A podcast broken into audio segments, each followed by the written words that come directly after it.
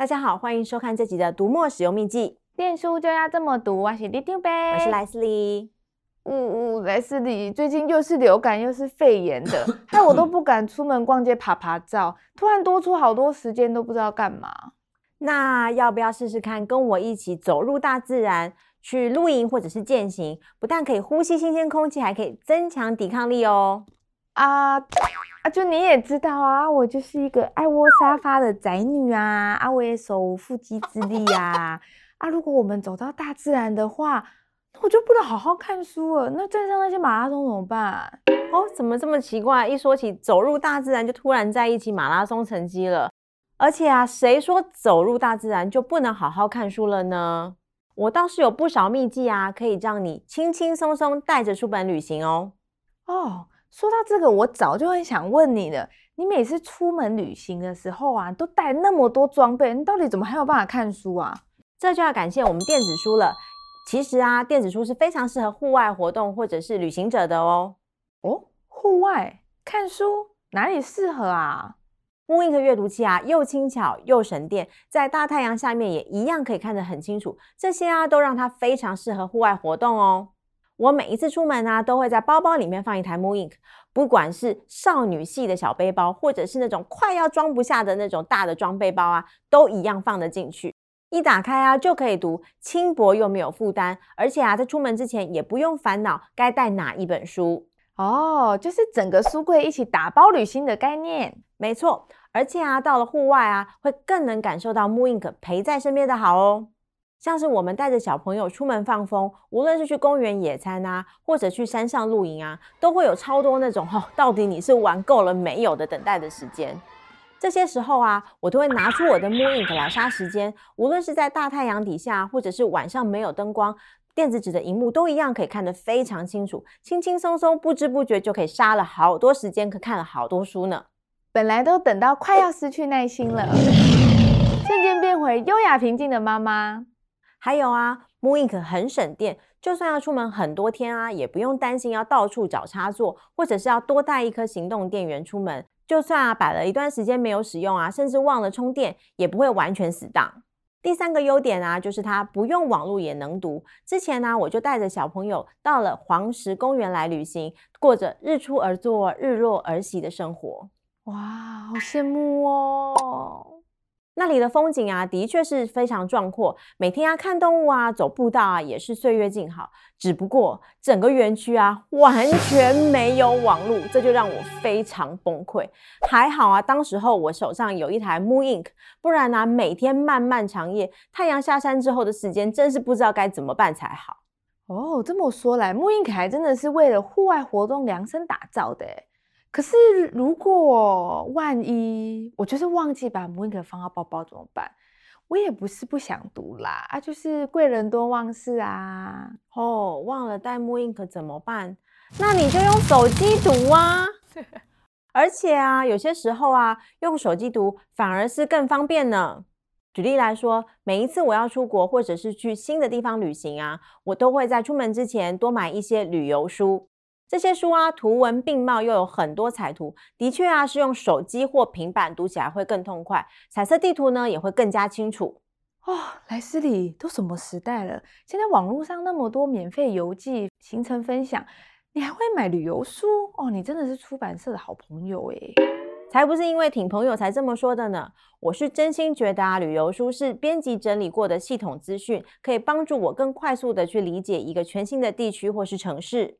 等读完书之后啊，有了大致的概念，再来搭配网络上的资讯来了解个别的景点，这样啊，不仅更有效率，也会更有 feel 哦。现在啊，我的旅游书啊，几乎都只买电子书了。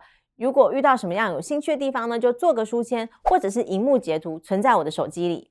旅行的路上啊，如果突然想到什么资讯啊，想要确认一下，或者啊，想要跟我的小朋友介绍一下背景或典故，都可以把手机直接拿出来查找，所有资讯都在弹指之间，真的比以前啊趴趴走还要背着一大堆书还要更精简方便呢。嗯，你这么说也是蛮有道理的。可是你会不会觉得啊，常常一本旅游书你都只用到一点点，这样其实有点亏耶？那想去什么城市就买哪个城市，这样好不好呢？哦，你是说那种旅游指南自助餐吗？你要这样说也行啦。虽然说啊，看旅游书啊，不见得都是为了出去旅行，但是啊，也不可以否认，的确很多人在看旅游书的时候是非常工具导向的。如果啊，我只是去几个地方，却要买厚厚的一整本，的确会觉得很不划算。过去啊，纸本书有它印刷张数的限制，没有办法满足读者按需随选的需求。但是到了电子书啊，就可以变得非常有弹性，可以把原来一整本呢区分成一区一区或者是一个城市一个城市来销售，所以啊，读者也就可以按照自己的需求来下手。哇，居然可以这么精准又贴心！没错，我还有另外一个好康要推荐给你，那就是啊，要善用我们人气畅读里面的旅游资源。对吼，人气畅读里也有不少旅游杂志诶，这我以前怎么没有想到？是的。人气畅读里面呢、包含了六十到七十种的杂志跟刊物，你在订阅的期间呢，就可以当成一个大资料库来查找跟运用。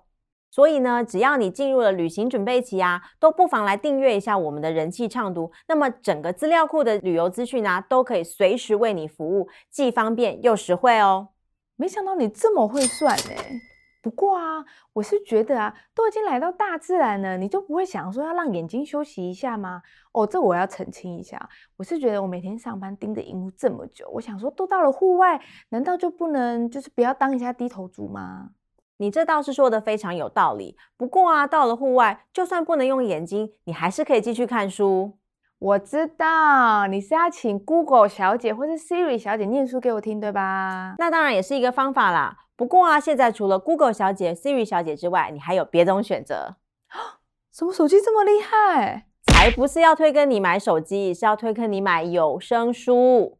有声书啊，在欧美市场已经流行很多年了。就像你刚刚所说的啊，很多读者都想要减轻眼睛的负担，又放不下追书的心情，所以就诞生了有声书这样的商品。从二零一九年开始啊，我们读墨也推出了有声书这样子的服务。跟语音朗读相比呢，有声书更多了人的韵味，更像在听故事，也更适合在闲暇时间边听边休息。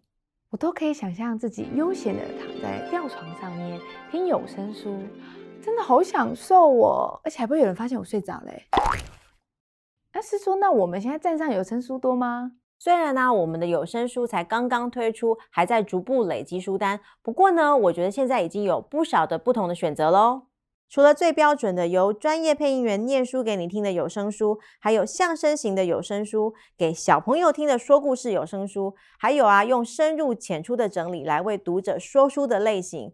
另外啊，还有一些课程的有声书，可以让你一边听一边充电。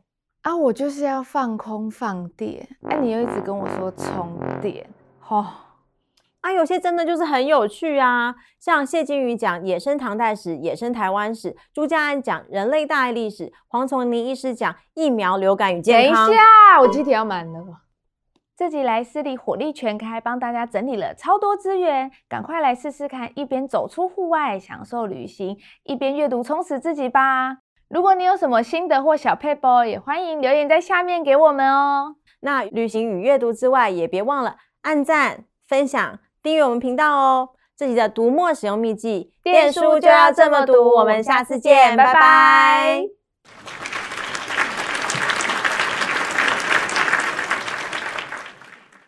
啊，你刚刚不是说想放空吗？一句话，什么时候要跟我一起去露营，一起试试看？我们刚刚说到这些秘技。